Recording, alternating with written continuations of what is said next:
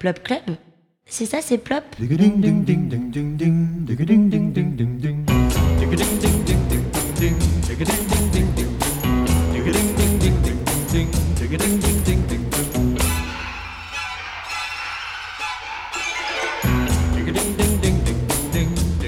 L'Auvergne produit des ministres, des fromages et des volcans, écrivait Alexandre Vialat dans ses Chroniques de la montagne.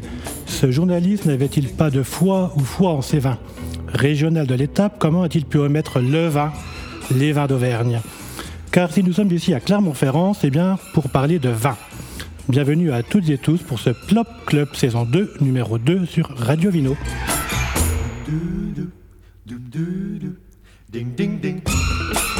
Parti ce matin de Lyon en voiture, rejoint par Laurent arrivant en train de Paris avec le matériel son, nous avons suivi comme guide Notre-Dame de l'Assomption, célèbre cathédrale de lave vêtue. Nous avons finalement très vite bifurqué pour chercher l'absorption. La goguette nous ouvrait ses portes. Dans le quartier de la gare, avenue de l'Union soviétique, ce tiers-lieu a ouvert en été 2020. Merci à toute l'équipe de nous accueillir, nous et nos trois invités, pour parler de vin, des vins qu'on aime et de l'Auvergne.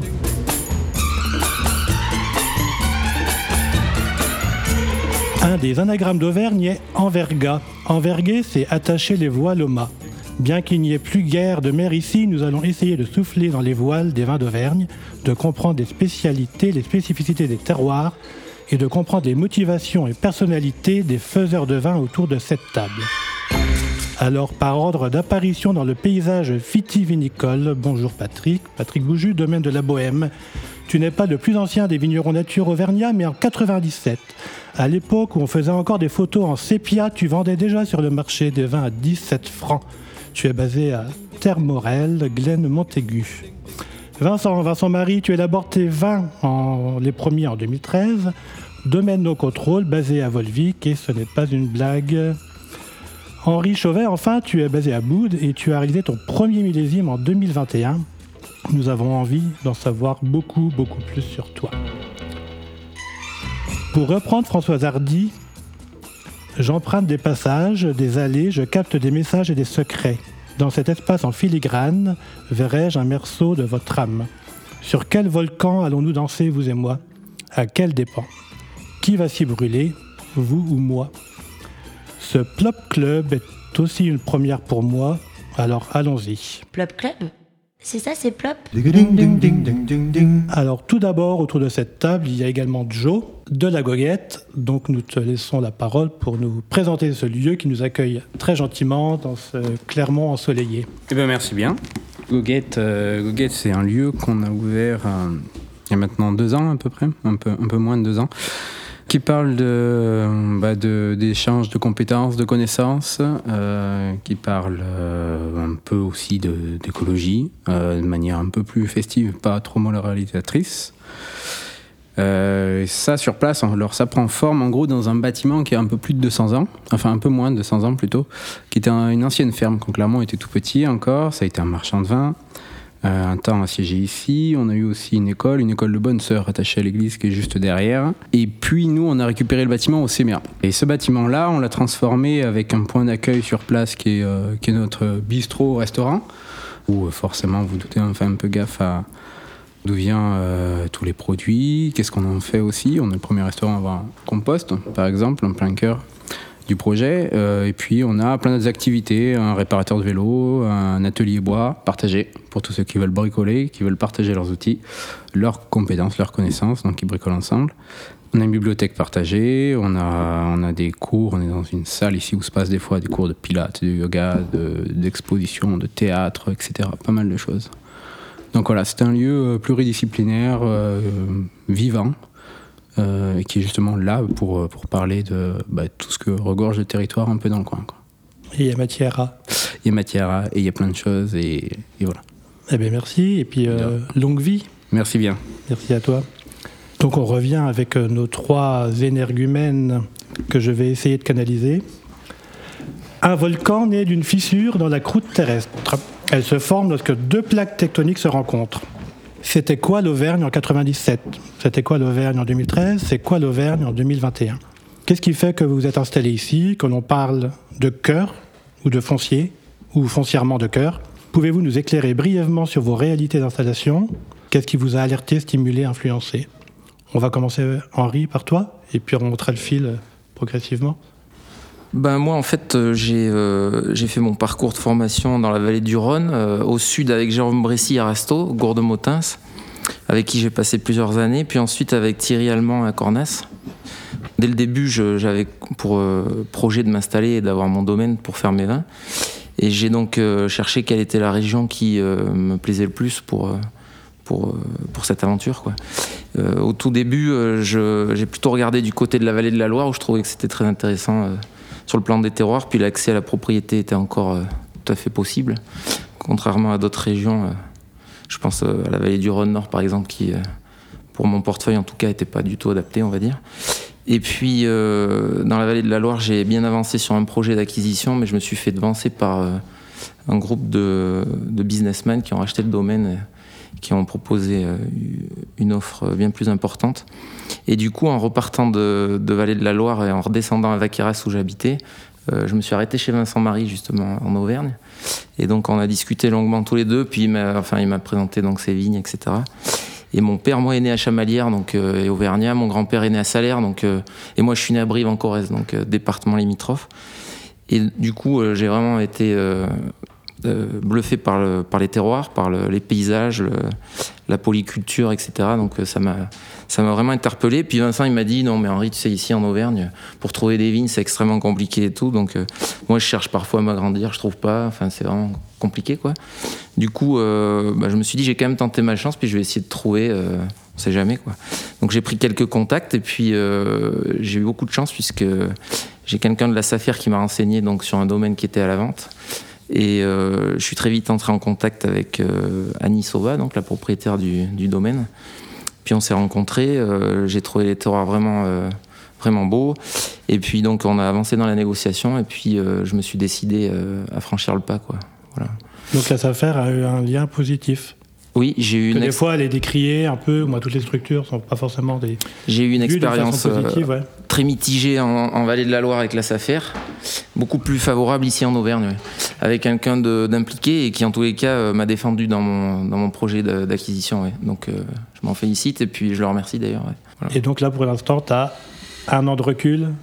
Bah, je suis arrivé euh, ici au printemps en fait. Donc euh, j'ai fait le, enfin j'ai fait beaucoup de travail dans les vignes à pied au printemps, on va dire. Et puis avec les cédants, on avait quand même discuté un peu de la philosophie du, du, travail au printemps au domaine, suivant ce que moi je voulais mettre en place. Et ils ont été assez respectueux de ça. euh, donc on a, on a travaillé, on va dire, main dans la main ensemble. Euh, avec le père d'Annie, Claude, euh, qui est donc le fondateur du domaine, ça a été un peu plus compliqué parce que c'est un personnage charismatique et particulier avec qui on n'a pas forcément toujours la même vision. Mais n'empêche que on a quand même réussi à discuter, puis on a du respect mutuel. euh, et donc c'est plutôt une bonne chose, voilà. Et avec Annie, j'ai un très bon contact, euh, on s'entend très bien. Après, c'est vrai que j'ai mis en place des choses très différentes de ce que faisaient euh, dans leur domaine, mais je pense que... Oui, tu as, modifié, tu as révolutionné, évolutionné, je sais pas comment. Oui, oui, non, en fait, révolutionner, non, parce que, enfin, il faut quand même dire, et je, j'en suis euh, très content que j'ai récupéré des vignes qui sont quand même en bon état, globalement. Ils ont quand même toujours bien euh, géré leur domaine. D'une autre façon euh, que, que, que moi, enfin, par, rapport à ce que j'ai envie de mettre en place et ce que j'ai envie de faire. Mais il n'empêche que euh, j'ai récupéré euh, un domaine en bon état, oui. En Auvergne, c'est plutôt compliqué de trouver des vignes qui sont en bon état et de pouvoir les exploiter rapidement pour faire des vins intéressants. Donc, euh, voilà, je, si, si le premier millésime est réussi, en tout cas, je leur dois une, partie en, tous les cas. Voilà. Vincent, on recule un petit peu dans la décennie. Eh ben moi, euh, comment je suis arrivé en Auvergne euh, bah, C'est un peu euh, dans, mes, pérégrinations autour du vin naturel. Moi, je gravite dans le vin nature depuis les années 2000, on va dire.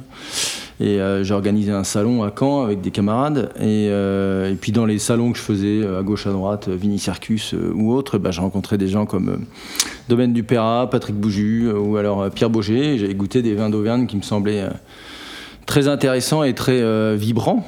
Et, euh, et puis après, j'ai franchi le cap en 2012. Euh, J'habitais en Alsace à l'époque, de faire un congé individuel de formation, dans l'objectif de m'installer en Auvergne. Quoi. Euh, parce que l'Auvergne à l'époque était accessible, comme vient de le dire Henri, financièrement. Et, et, puis j'avais la volonté de m'installer en Auvergne. Quoi. Et puis donc après ce congé individuel de formation que j'ai fait en stage chez Bruno Schuller et Patrick Meyer, et ben j'ai trouvé un hectare et demi de vignes en 2013 euh, qui m'ont permis de me lancer. Et aujourd'hui j'ai 4 hectares et demi euh, avec une partie sur Volvic. Et puis voilà, sur mon installation en Auvergne. Après, Quand on euh, se lance avec un hectare et demi en Auvergne en 2013, on bosse à côté, on... c'est quoi l'idée Bah, de- C'est-à-dire que moi, j'avais le, j'avais le, le- le chômage de mon, de mon précédent job, donc ça m'a permis de, de voir venir pendant deux ans. Après, on serre un peu les fesses parce qu'un hectare et demi, euh, surtout que les parcellaires étaient un peu éclatés. Et puis, il y avait quoi? Il y avait, euh, sur un hectare et demi, il y avait euh, 70 arts qui étaient valables. Le reste, c'était de la bricole. Donc, euh, du coup, euh, ben, on, se pose un peu des questions, surtout que moi, j'étais installé dans le nord de l'Auvergne. Et c'est un peu l'endroit où il y a le moins de, moins de vignes, euh, un peu, quoi, pour s'installer ou pour trouver, en tous les cas. C'est pas la région la plus, euh, la plus riche en, en parcellaires intéressants. Et puis j'ai rencontré Alain Godet à Volvic, euh, comme ça, par hasard, avec un collègue qui allait vendanger à la machine à vendanger chez lui. Et, et en mars euh, 2014, du coup, il me, il me confie un hectare.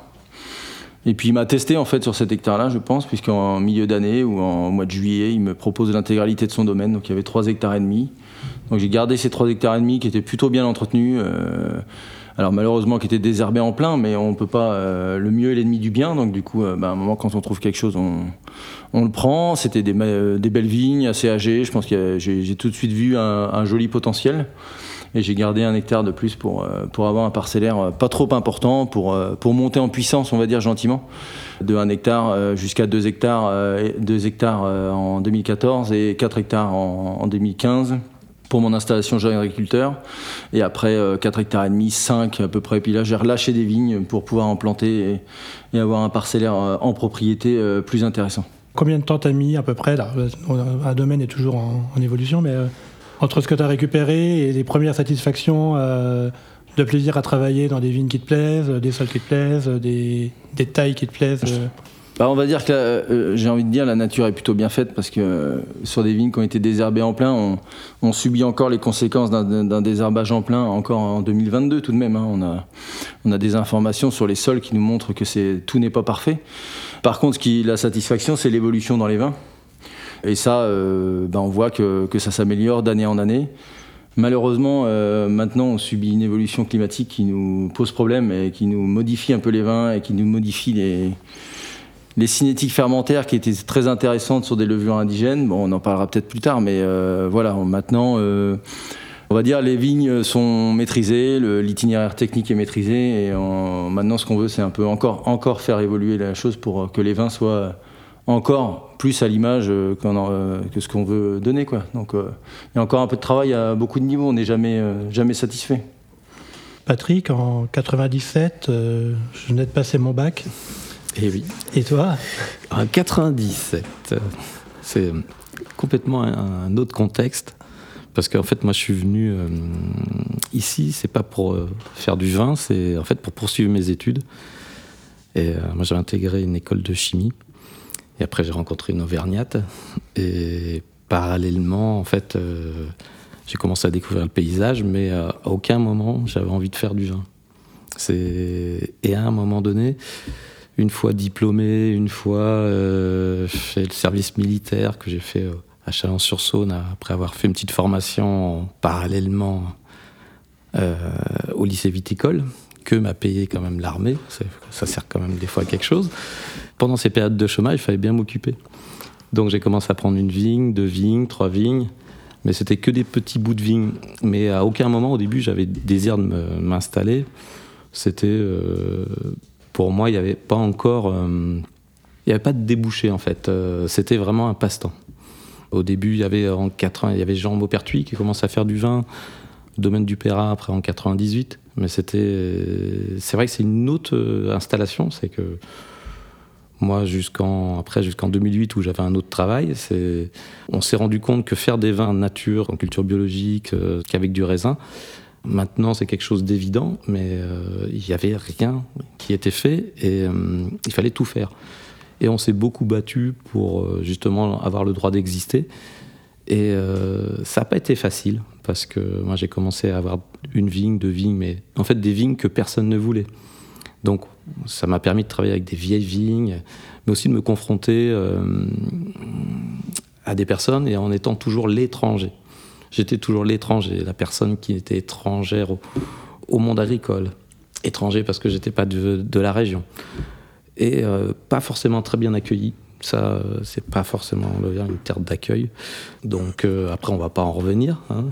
Dès qu'on est différent. Euh, maintenant, c'est quelque chose d'évident, mais avant, c'était, on a eu à subir quand même beaucoup d'opprobes, aussi bien de collègues que, de voisins. Mais avant tout, c'est la passion. Parce que je me suis rendu compte qu'il euh, y avait un terroir et fait unique. Le volcanisme, mais en même temps, les vins étaient. Euh, c'est quelque chose qu'on n'avait jamais goûté euh, ailleurs. Et c'est vrai que parallèlement avec le, le Péra, quand on goûtait les cuvées, on se dit, bah, il y a quelque chose à faire. Et il commençait à avoir un engouement. Mais le monde du, marché naturel n'était pas là. On, a commencé à vraiment à commencer à travailler à l'export en 2003 avec euh, nos amis japonais. C'est un peu grâce à eux qu'on fait du vin naturel euh, en France. Hein. Et, mais ça a mis vraiment du temps. Et donc il fallait, euh, il fallait travailler les vignes, faire du vin. Euh, faire de la promotion le week-end, c'est-à-dire quand on vendait 12 bouteilles un week-end, on était content. Et on dormait dans la voiture. Euh, moi, c'était vraiment de l'aventure. Et maintenant, euh, c'est vrai que jamais j'aurais cru qu'on en serait dans cette situation. Alors, tant mieux. Hein, moi, je suis super satisfait parce qu'en même temps, il y avait aussi une autre génération avant moi qui avait quand même travaillé dans d'autres régions. Euh, pour euh, promouvoir les, vins naturels. Mais euh, cette, cette région, jamais je la quitterai. Hein. En fait une fois qu'on a goûté au basalte, terre volcanique, on n'a pas envie de partir. C'est une terre attachante. C'est une terre attachante. Pas une roche attachante dans ce cas-là, je sais pas. Voilà, mais en même temps, ça ne s'est pas fait sans mal, quand même. Euh, j'ai l'impression que la, oui, la culture locale est même globalement assez travailleuse. oui, euh, c'est. Dans, la vigne également, quoi. Oui, c'est besogneux. C'est vrai qu'il y y a un attachement. Euh, chaque Auvergnat avait quand même sa vigne. Et avait une certaine fierté de, de posséder sa vigne et de faire son propre vin. Donc ça, c'est ça, c'est important. Ça nous a permis bah, de récupérer des, des, vieilles vignes. Mais maintenant, on se rend compte que ces vignes sont un petit peu bah, à bout de souffle et que heureusement que maintenant il va falloir planter et qu'il y a une jeune génération qui, qui va pouvoir prendre le, le flambeau. Le flambeau, oui. On refera la même émission avec Henri dans, dans 20 ans pour euh, parler de son installation avec des jeunes qui seront installés en 2043. Vous me sortirez de l'EHPAD. Alors on vous a demandé des chansons. On va commencer la première par celle de Vincent. Story of My Life de Social Distortion. C'est un titre que tu as choisi, Vincent. Oui. Il arrive à point pour mettre en musique euh, vos propos et faire voir ce que l'on veut, quand on veut se lancer, quand on veut oser. J'ai un peu traduit les paroles. La vie passe si vite, vous ne voulez pas faire ce que vous ne pensez être juste. Fermez vos yeux et puis c'est passé. Alors ouvrons les yeux et ouvrons les oreilles.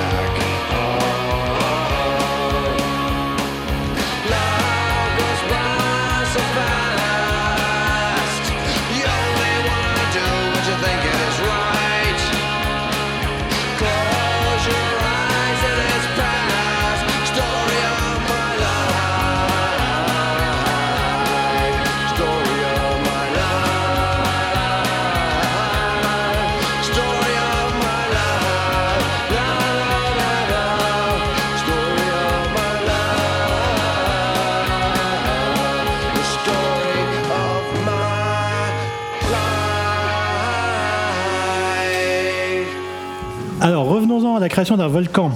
Un volcan naît d'une fissure dans la croûte terrestre. Elle se forme lorsque deux plaques tectoniques se rencontrent. Du magma commence à sortir de la fissure. C'est quoi pour vous ce magma? De l'humain, du vin, de la sueur? Blaise Pascal, qui est né à Clermont, a dit Trop ou trop peu de vin interdit la vérité. Quelle est la vérité de ce magma? Doit-on se réguler, se pondérer dans notre façon de faire du vin pour exprimer sa vérité? Quelle est votre vérité? Celle d'un vin d'Auvergne, comme un magma tressaillant, un vin éruptif. Et d'ailleurs, pouvez-vous nous décrire votre Auvergne? Donc dans la première partie, on a été assez académique, vous vous êtes présenté brièvement. Maintenant, on vous écoute échanger tous les trois sur ce vin d'Auvergne, vos vins d'Auvergne. Patrick, à l'instant, tu parlais de la, dureté, le labeur de la roche, la dureté euh, des vignerons, euh, pas des vignerons, des, parfois des accueillants. Voilà, tout ça. Comment on, comment on se situe quand on fait du vin en Auvergne et peut-être des parallèles si vous avez avec des régions que vous avez connues ailleurs, vous avez pu travailler avant? Vincent, pas. imagine. C'est pas que- moi le, pour moi le, la terre, le magma. euh, Enfin, pour les parcelles que j'ai sur des, des basaltes, en tous les cas, c'est pas des, ce ne sont pas des, terres si difficiles que ça, puisque c'est tout nous indique qu'on a quand même de la chance d'être sur des, terroirs euh, volcaniques, puisque c'est c'est riche. On on peut pas euh, s'empêcher de penser que c'est quand même des. Le pH est plutôt bon. euh, c'est des terres riches. C'est surtout des terroirs jeunes. Euh, liés au volcanisme récent, parce qu'il n'est pas si ancien que ça. Donc, euh, je veux dire, alors ça impose des difficultés au niveau agronomique, mais euh, c'est pas si difficile que ça. C'est difficile. Le travail de vigneron ou de paysan est difficile euh, globalement, euh, même s'il y a des, y a des travaux, y a des, tra- des travaux qui sont beaucoup plus durs que d'autres. Euh, à mon sens, le vigneron c'est pas le, plus à plaindre, mais euh, euh, voilà, moi je pense que sur les terroirs volcaniques, euh, on peut faire, on peut faire que des belles choses puisque c'est riche, c'est vivant, c'est vibrant, et, euh, et c'est un peu ce, qu'on- ce qui nous plaît dans les vins, dans les vins euh, auvergnats. C'est un peu l'énergie qui ressort de ces vins, quoi. C'est des vins qui nous, qui nous, qui nous parlent en tous les cas, qui moi m'ont beaucoup touché à l'époque où je goûtais les premiers jus de Patrick, euh, de Pierre ou de, de Perrin, qui aujourd'hui, euh, vu ce que j'entends euh, sur les vins, bah, c'est- l'énergie qui en ressort. Alors après, il y a la pâte du vigneron qui fait toute la différence. Donc, mais voilà ce que.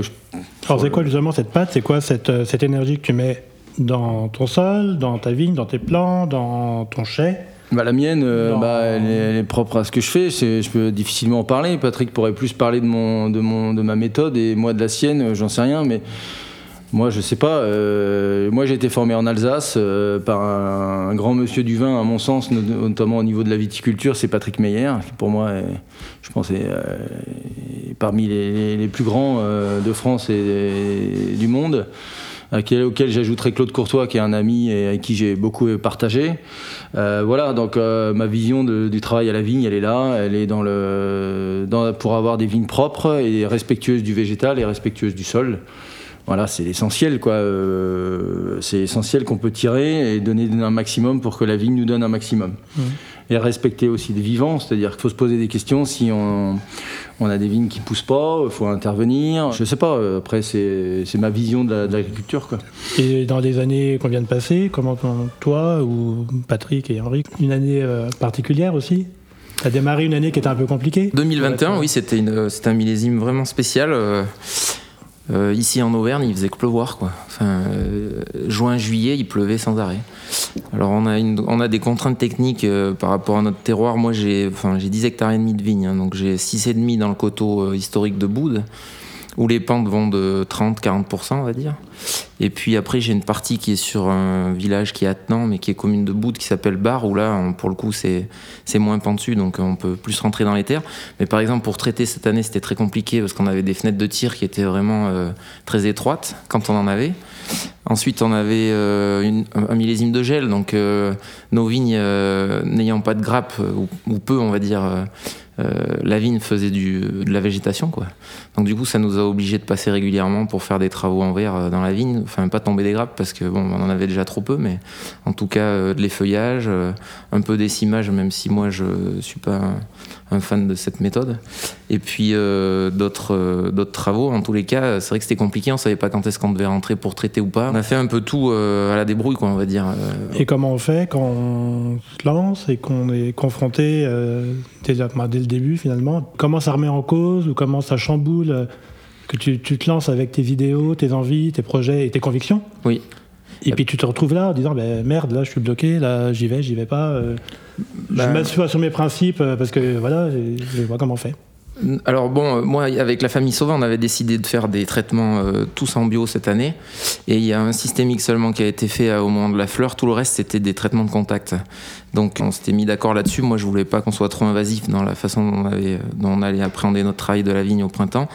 Bon, après, c'est vrai que euh, la climatologie a fait que, ben, à un certain moment, j'ai hésité à remettre en question ce qui avait été décidé. Et puis, au final, on a maintenu le cap qui était, euh, qu'on avait fixé ensemble. Et donc, euh, très vite, il y a eu de l'oïdium dans les chardonnays. Donc, ça a obligé de faire euh, des choses particulières avec les chardonnays. Ensuite, on a le black rot qui est venu sur les gamets. Donc, ça a été compliqué. Moi, j'ai eu un peu peur. Mais il est arrivé assez tard. Donc, au moment de la véraison, on a été sauvé dès que le gamay il commence à, à. Le black rot, généralement, il se coupe. Quoi. Mildiou, pas trop à bout. Donc, ça a été. A- on a fait au cas par cas, vraiment. C'est sûr que euh, a des idéaux, mais après, je dirais que notre métier de vigneron, est, c'est un métier où on doit savoir s'adapter. Et puis, on doit essayer de tirer le meilleur de ce qui nous est donné, euh, autant sur le plan de la climatologie que, du reste. Donc, euh, voilà, c'est un métier d'adaptation. Puis, avec le réchauffement climatique, de toute façon, on est obligé de faire euh, les choses intelligemment. Euh, après, on peut avoir des idéaux, mais je pense que, ce qu'il faut éviter, c'est de s'enfermer dans des croyances ou dans des schémas soit par l'influence qu'on a eue avec les gens avec qui on a travaillé, soit parce qu'on entend, soit parce que, enfin, parce que font les voisins ou autres. Pour autant, il faut pas se fermer, mais en tous les cas, il faut, être, il faut savoir s'adapter. Ouais. C'est comme ça, je pense qu'on s'en sortira en tout cas. Et toi, Patrick, tu as eu combien de vérité ou de réalité euh C'est vrai que je, je vous rejoins parce que c'est vrai que l'adaptation, c'est ou l'adaptabilité, c'est c'est notre métier en fait. C'est c'est vraiment par l'observation, on doit toujours en fait réagir. Si on part avec des idées déjà préconçues, on va droit au mur. Et c'est pour ça qu'il n'y a pas de vérité, il y en a plusieurs. Et chacun a sa vérité. C'est pour ça que chacun autour de la table va avoir sa propre vérité. Et c'est pour ça que chaque vin est unique. Euh, Je suis quelqu'un qui, respecte ce que fait chacun et je ne veux pas dire comment il faut travailler. Chacun va exposer euh, sa façon de faire. Moi, si je reviens vraiment à la particularité de l'Auvergne, c'est c'est qu'on a quand même un microclimat qui est quand même très favorable, à part peut-être cette année, mais moi, il y a des années où j'ai fait zéro traitement.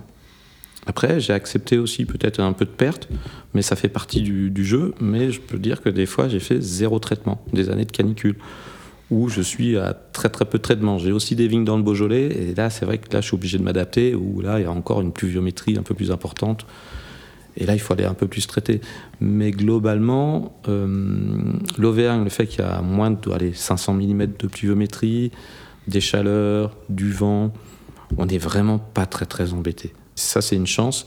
Et moi, ça me permet de, d'aller assez loin dans, dans ma vision, en fait, de ma vérité du vin. C'est, aussi de faire des vins, justement, sans aucun intrant.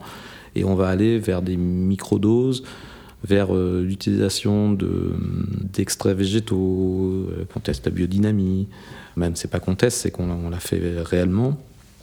Et en- ensuite, après, on, on va aller euh, voir à un, moment jusqu'à où ça décroche. Et ça, c'est important de voir aussi les points de rupture. Moi, j'ai beaucoup appris. On apprend aussi beaucoup de ses échecs. J'ai pas eu que des, réussites. C'est pour ça que des fois, ça m'a valu quand même une, certaine réputation. Mais euh, maintenant, je commence à comprendre certaines choses. Et je pense que si j'étais pas passé par ces phases d'échec, je n'aurais pas compris ou à un moment jusqu'à où on peut aller.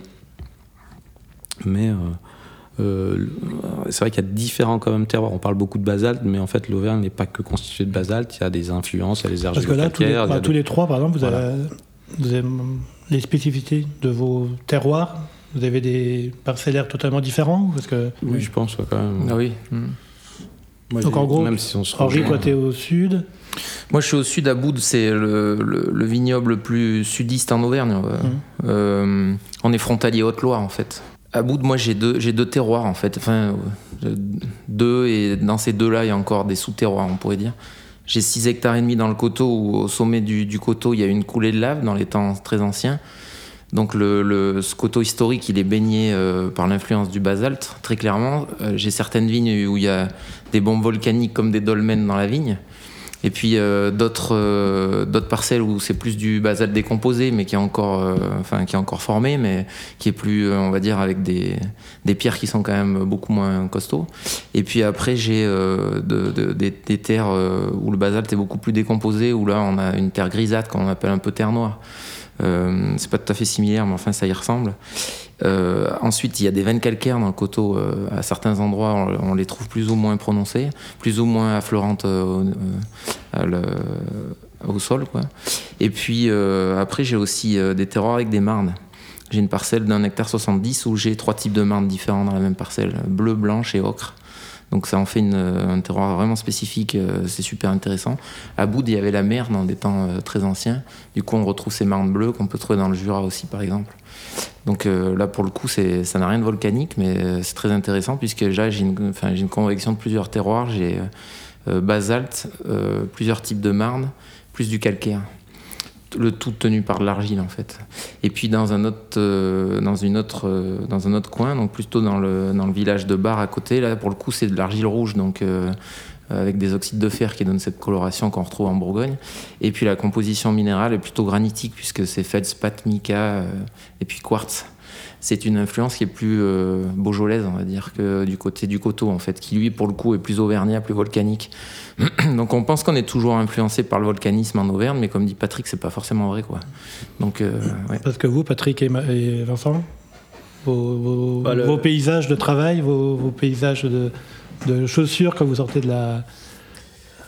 En fait, quand même, le volcanisme, il, il est quand même présent parce qu'il y a quand même eu des cendres. hein. Je veux dire, je pense que l'explosion d'un volcan, en fait, ça, ça- ça laisse quand même des traces.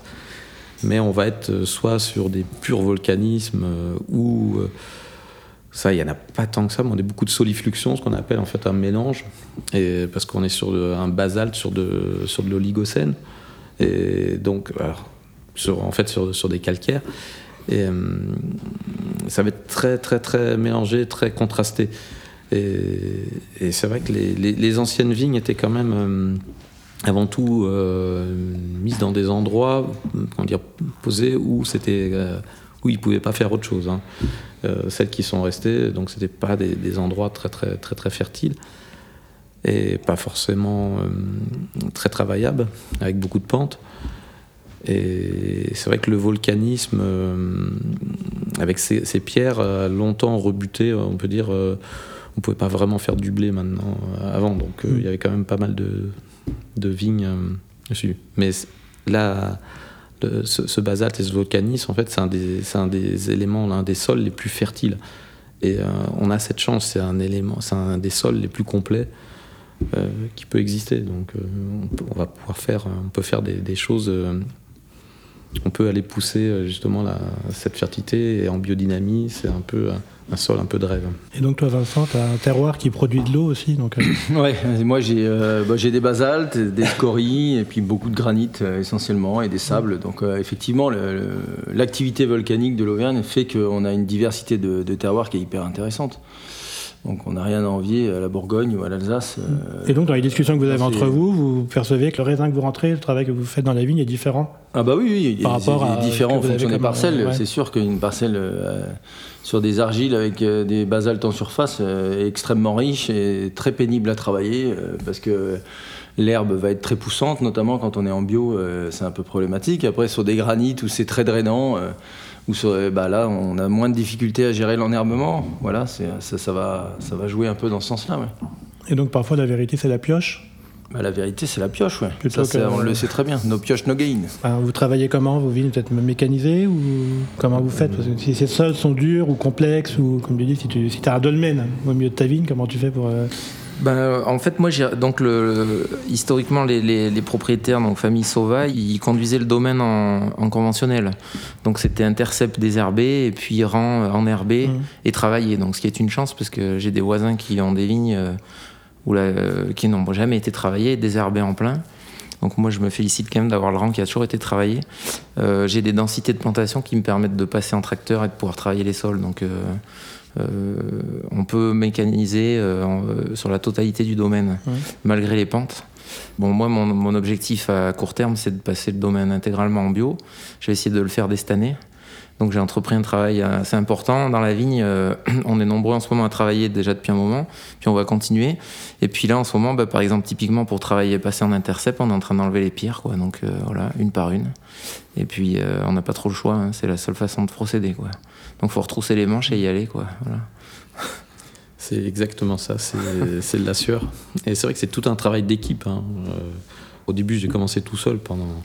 J'ai travaillé longtemps tout seul jusqu'à. Et, c'est vrai que maintenant, en fait, s'apercevoir que bah, c'est pas d'avoir aussi le plus gros tracteur, mais c'est de travailler une équipe. Nous, on est maintenant on, est quatre, donc c'est quand même voire cinq. C'est important. Il y a parce que euh, j'ai pas choisi la voie de la mécanisation, même si euh, peut-être sur des plantations nouvelles, euh, c'est ce que je choisirais.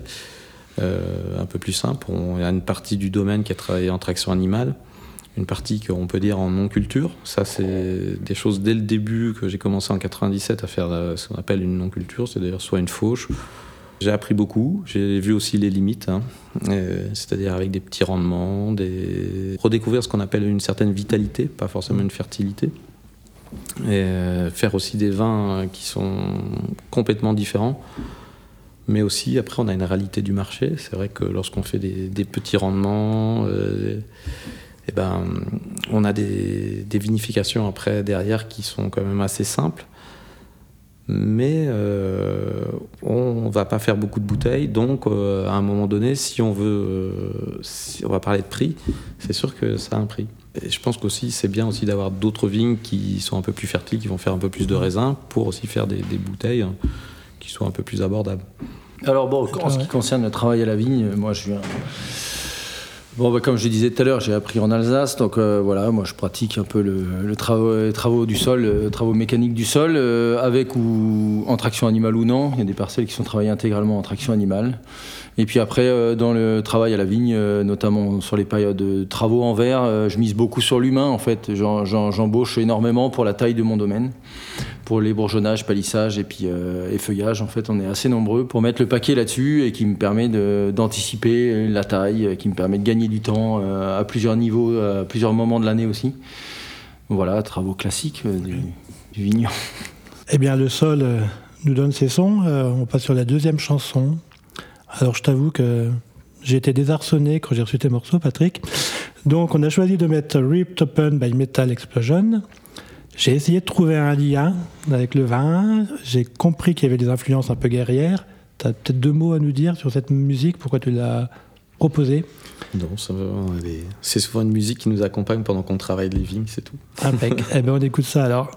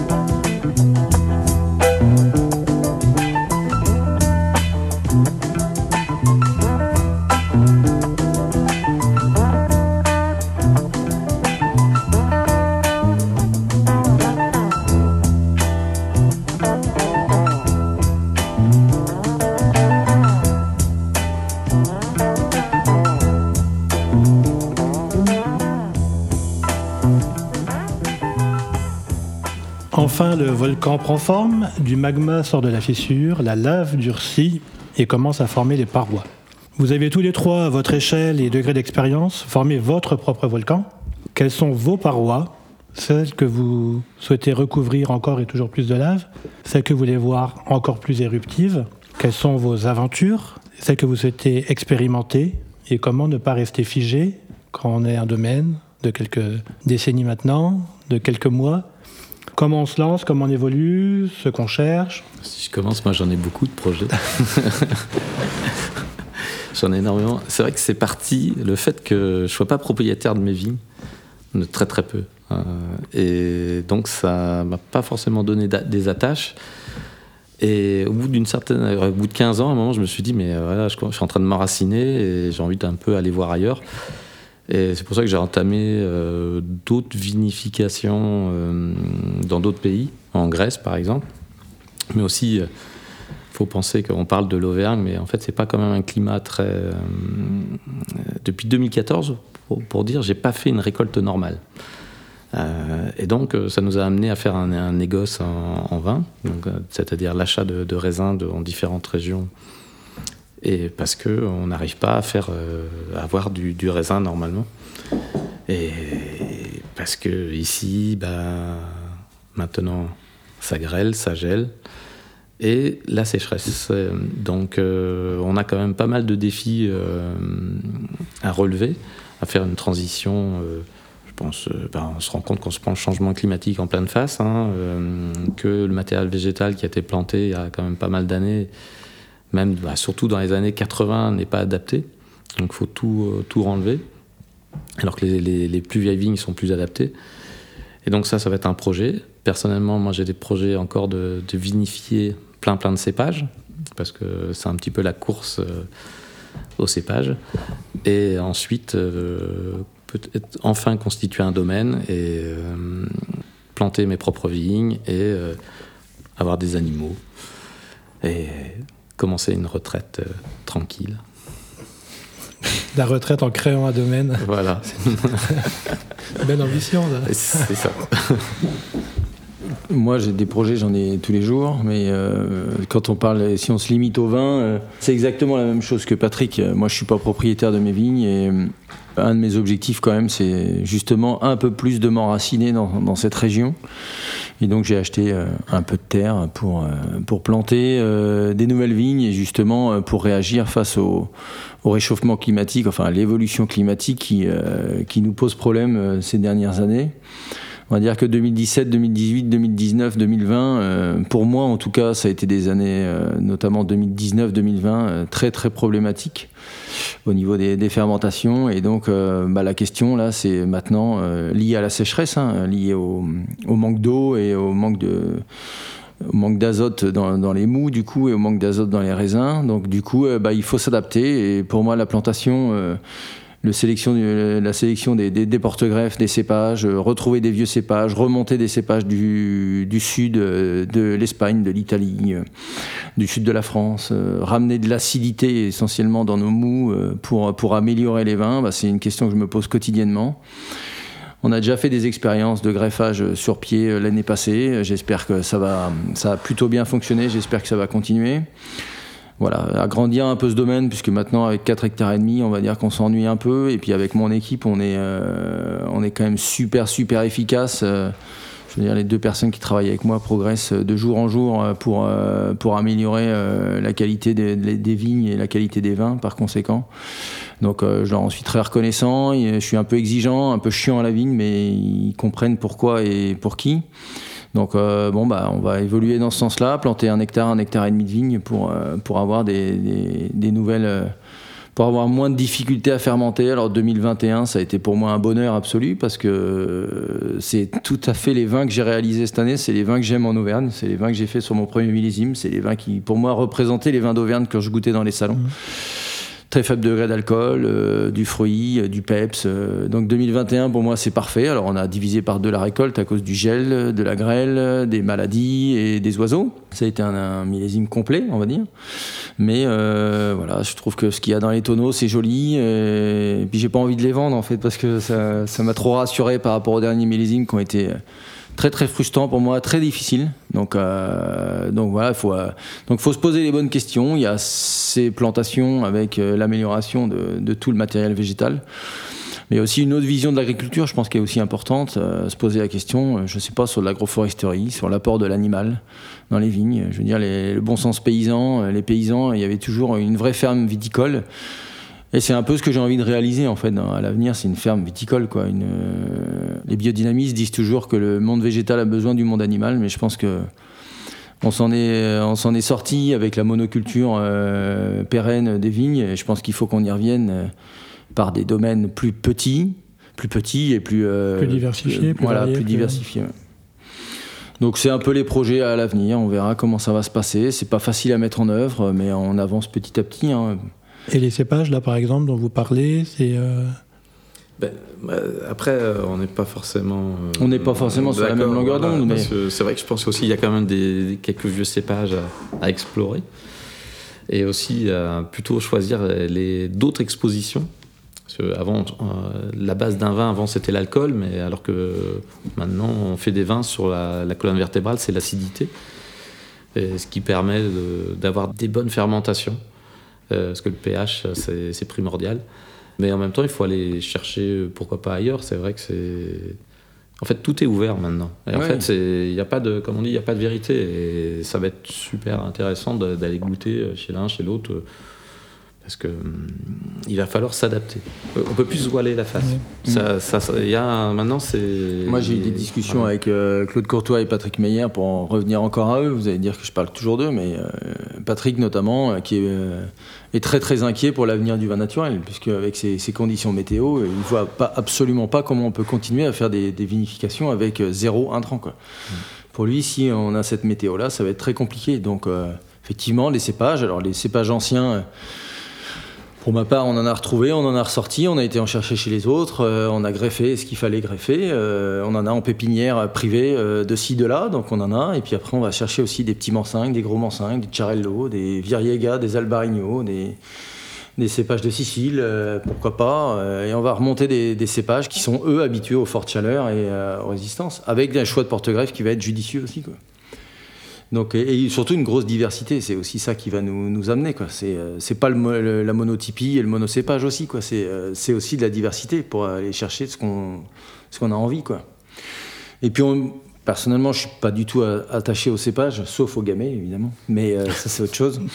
Donc, euh, il faut de la diversité, il faut de, comme, dans la, comme dans la vie en général, de toute façon. Mm. C'est vrai qu'on te- on a, on a quand même pas parlé quand même du gamay d'Auvergne quand même qu'on a une Ouais. chance d'avoir ce gamay d'Auvergne qui est complètement différent euh, du gamay Beaujolais, du gamay de Touraine. qui Alors, qu'est-ce qu'il a de. Eh ben, il mûrit déjà beaucoup plus tard.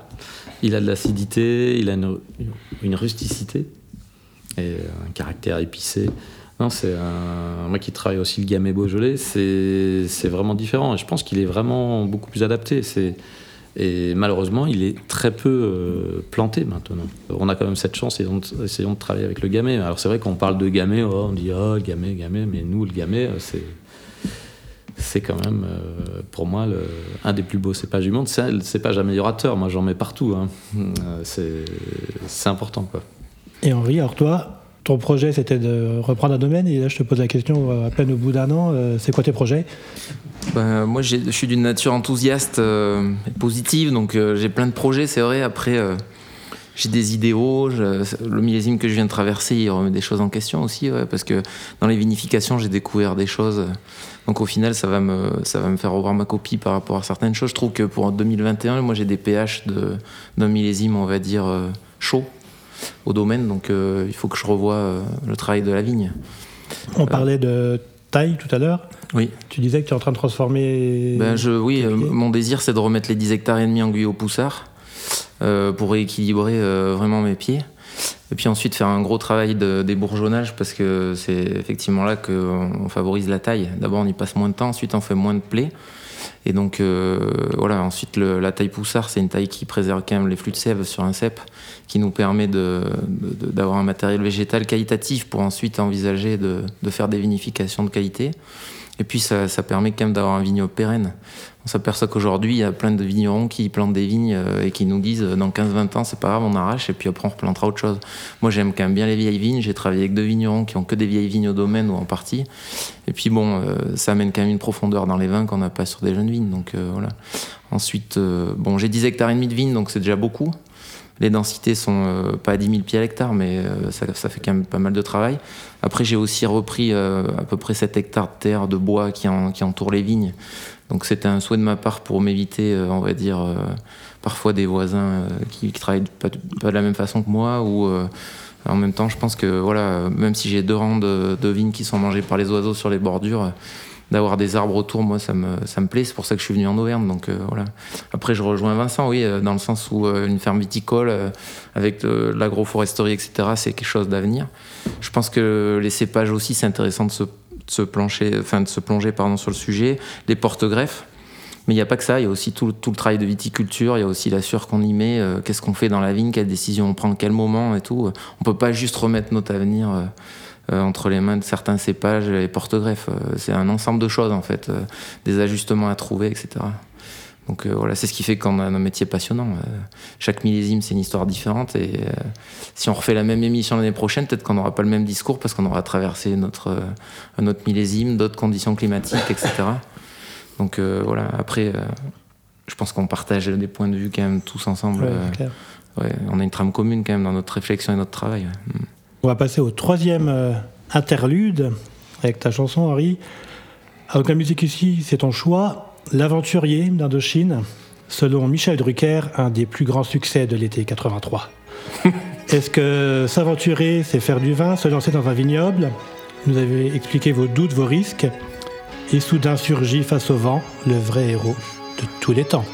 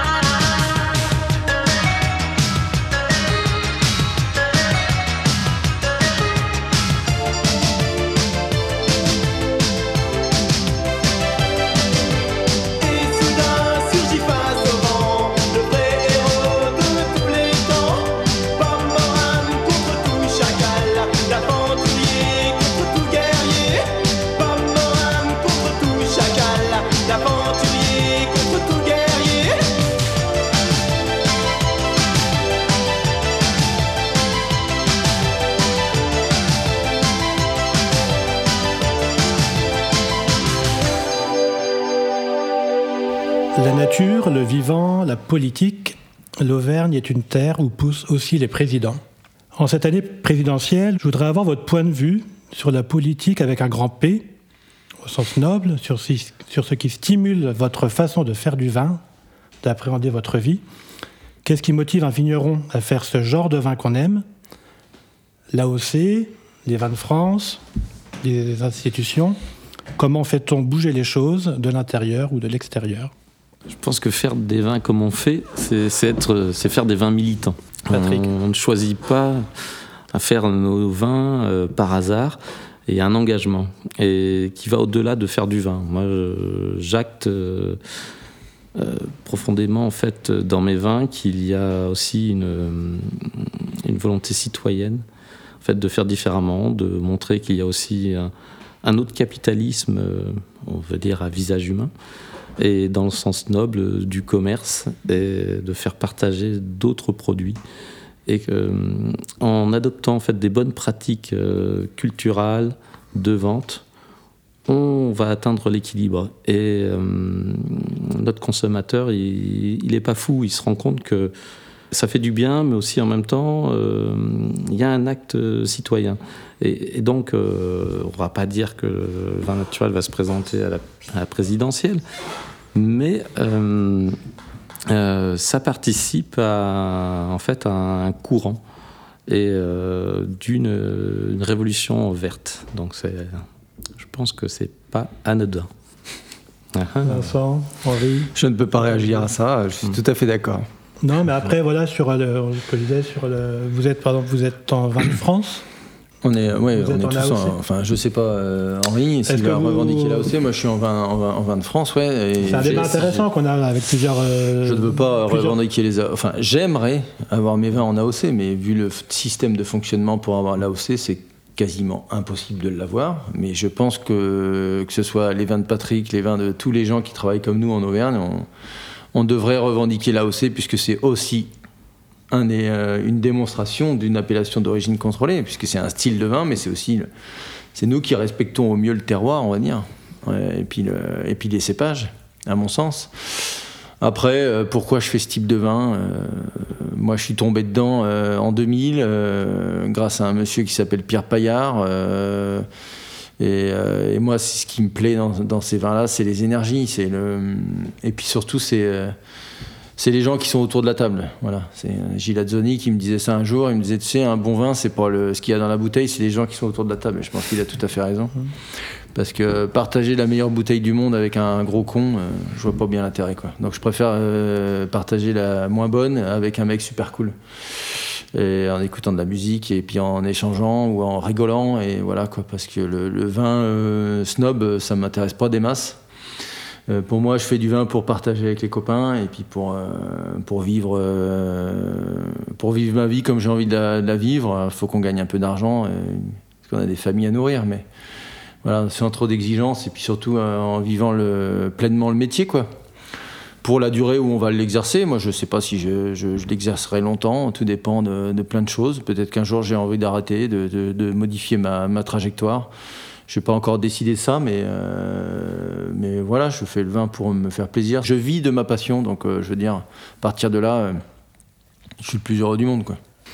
Henri. Ben, moi, je vais revendiquer l'AOC ouais, cette année, en tout cas sur une partie de la production. euh, pour plusieurs raisons. Enfin, d'abord, bon, moi, je suis nouveau, donc j'ai pas du tout l'expérience de, de Vincent et puis de Patrick, donc euh, je pense qu'ils ont été échaudés peut-être par l'appellation, enfin même très sûrement, sinon aujourd'hui ils seraient pas en vin de France. Non, non, pas échaudé, on l'a, on l'a jamais demandé. Donc Moi, moi, j'en on ai savait fait, hein. déjà quand on allait en des. VDQS à l'époque. Ah ouais, c'est Moi, je suis je, content. je suis, je suis fier d'être en Auvergne, j'ai des racines ici, j'ai quand même envie de défendre les couleurs de l'appellation. Et puis aussi de montrer peut-être euh, ben, sur un court terme, parce qu'après peut-être qu'on me permettra pas de continuer à le faire, mais en tout cas euh, qu'on on peut faire des vins différents et en appellation. Comment ça va être reçu, euh, perçu, etc. Je sais pas. En tout cas, j'ai envie de tenter l'expérience. euh, voilà. Euh, bon, enfin, par exemple, cette année, j'ai fait un 100% Pinot. Ici, en Auvergne, on peut pas le, peut pas revendiquer l'AOC. Ce qui est, ce qui est quand même assez dommage, parce qu'au final, c'est un cépage qui fait partie de notre cahier des charges. Donc, déjà, c'est un premier, premier problème. Après, Mon idée, ouais, c'est ça. Dans un premier temps, en tout cas, j'aurai meilleur temps de vouloir tout vendre en vin de France parce qu'aujourd'hui, on peut vendre en vin de France, on va vendre plus cher qu'en appellation. Ce qui est assez euh, bizarre, mais enfin, en tout cas, c'est comme ça. Voilà. Et puis, je vois pas pourquoi la- l'appellation serait chasse gardée de certaines personnes qui travaillent d'une certaine façon.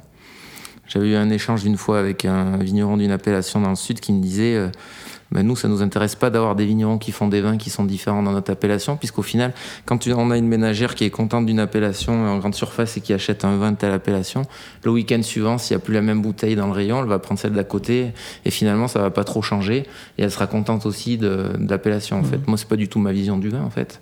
Mais pour autant, euh, je vois pas pourquoi on devrait, euh, entre guillemets, euh, se, Se, se- se détacher ou perdre cette oui, identité. voilà, ouais. voilà. Donc j'ai envie en tout cas de le défendre dans un premier temps. Après combien de temps ça va durer? Dès l'instant où je vais avoir l'impression d'être, euh, de plus pouvoir euh, faire ce que j'ai envie, euh, à ce moment-là, je- j'en sortirai. Mais euh, tant que je peux faire ce que j'ai envie dans l'appellation, ben, je vais essayer de le faire en tout cas. Moi, je pense Patrick, tu voulais, toi, tu voulais créer une, une AOC commune euh, Gamay d'Auvergne et Gamay du Beaujolais, c'est ça? Mm, Non, moi, euh, non, j'ai pas ce- des spécificités à légiférer Ouais. euh, pour le moment. Et, non, je pense que plutôt les valeurs qui nous rassemblent, c'est en fait, c'est- de travailler le même terroir, c'est de faire bien, et justement peut-être de passer la vitesse supérieure, c'est de l'image du vin d'Auvergne. Et bon, par euh, nous dans notre contexte, en fait, on a quand même une très bonne réputation, mais quand on en parle euh, aux Auvergnats, en fait, ils ont très mauvaise euh, opinion de leur vin. Et ça, c'est quand même euh, surprenant. Donc moi, je pense qu'on a on cœur à bien travailler les vignes, faire du vin. Et justement, de passer l'étape supérieure, c'est aussi faire des vins de terroir. C'est pas, on va pas faire que du vin pour un certain prix. On va faire du vin bah, parce qu'on va avoir beaucoup d'émotions, donc, donc on va bien le travailler. Et oui, le vin d'Auvergne, ça peut vieillir. Euh, c'est pas que des vins sur le fruit. C'est aussi l'étape aussi à passer pour le vin naturel, c'est de montrer qu'on va pas faire que des vins euh, sur le fruit, glou-glou, euh, simple. C'est qu'on peut faire aussi des vins complexes et c'est pour ça qu'on va se décarcasser dans, les vignes. Et ça, c'est aussi des, projets, c'est de montrer que par le travail, par la connaissance aussi, parce que le vin naturel, c'est pas que de l'obscurantisme, hein, c'est pas des, c'est aussi, euh, il y a quand même, on se rend compte qu'il y a, des phénomènes qui se passent. Et justement, par l'apport aussi de 109, hein, euh, c'est vrai que, alors bon, oula, faut que je replace dans le contexte, par l'arrivée de nouvelles personnes, en fait, euh, avec des nouvelles idées, avec des, connaissances, on va pouvoir faire progresser parce que c'est dans la diversité, la richesse que, que sera le, on peut dire, le salut. Alors, on a bien réfléchi pendant 1h20 et on avait envie d'écouter un, un, personnage assez étrange, Rocky Volcano. Je sais pas s'il était sulfureux, s'il était militant. C'est assez kitsch, mais ça nous va bien. Je suis comme un volcan, ivre de printemps et de soleil. Je suis comme un volcan. De tous mes vingt je prends la vie, j'y mords à pleines dents.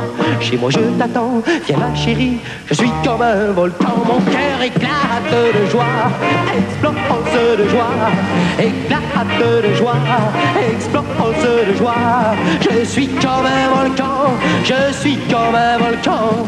Fait, te voilà, là devant moi, je suis comme un volcan. Tu viens te blottir entre mes bras, je suis comme un volcan. Ta lèvre a un goût, un goût de miel, et je t'embrasse tant que soudain pour moi s'ouvre le ciel. Je suis comme un volcan, mon cœur éclate de joie, explose de joie, éclate de joie, explose de joie. Je suis comme un volcan, je suis comme un volcan.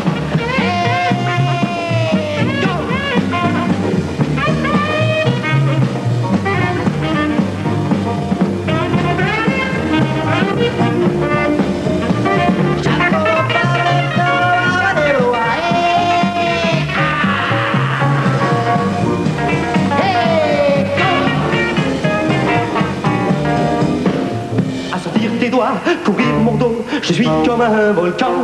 J'ai mis le frisson à fleur de peau, je suis comme un volcan. Je t'embrasse encore et je te serre de tout le présent.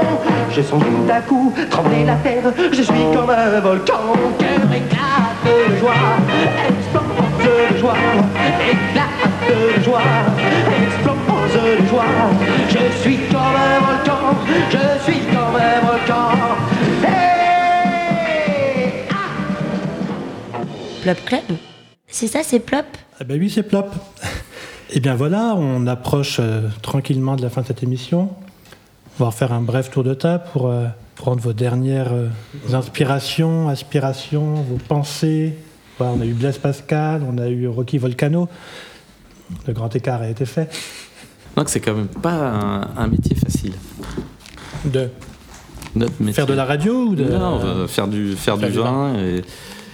En fait, c'est quand même. euh, ça use. Ça use et il faut quand même toujours euh, avoir son bâton de pèlerin, avoir euh, toujours un cap. Et même si on est toujours tenté par faire autre chose, par se dire. Il faut se rattacher vraiment à des choses simples. Et moi, il faut mettre de l'émotion dans les bouteilles. De l'amour. Moi, c'est ce que vraiment j'essaie de partager dans, dans, les bouteilles. Et c'est pour ça qu'il faut. C'est c'est un message optimiste. hein. Il, faut, il, faut, il faut boire. Il faut boire. Il faut boire. Il faut boire. Il faut être heureux. Il faut pas oublier que derrière, il y a, y a quand même du travail. Des, émotions. C'est pas que. On cherche pas que de l'ivresse. Il y a- des messages. Et en fait, euh, il faut pas oublier euh, d'aller voter.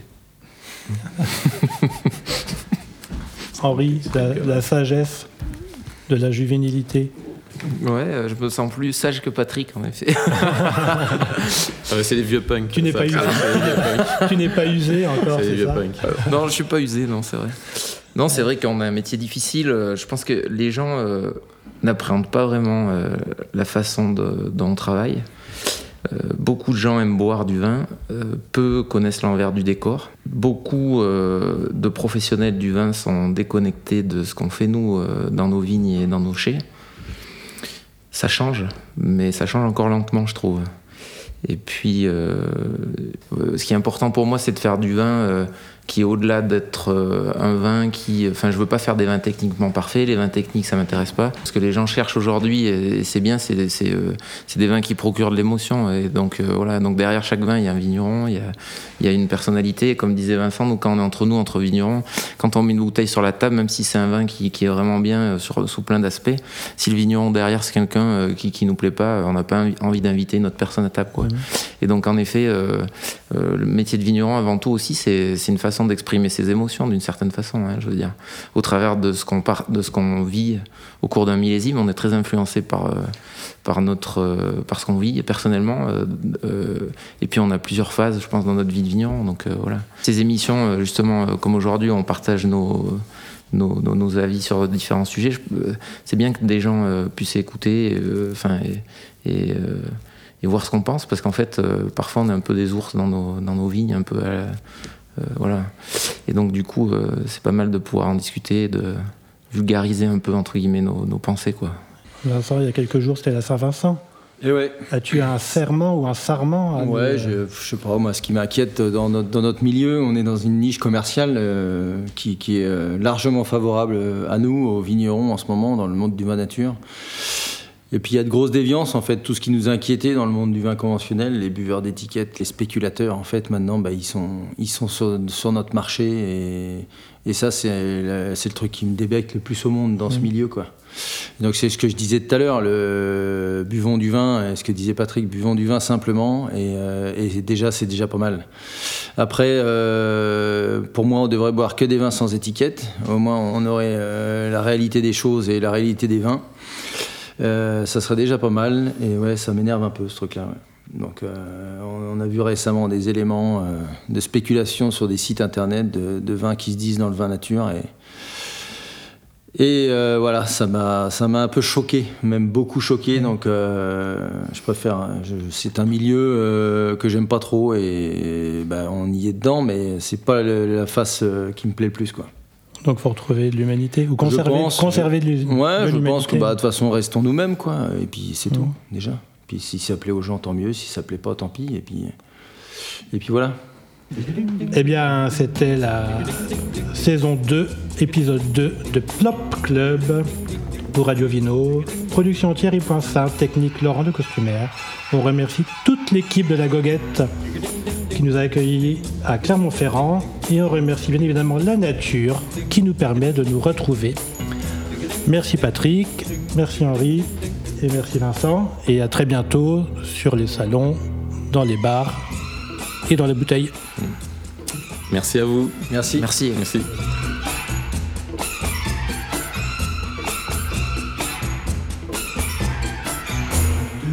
Club C'est ça, c'est ça, c'est Plop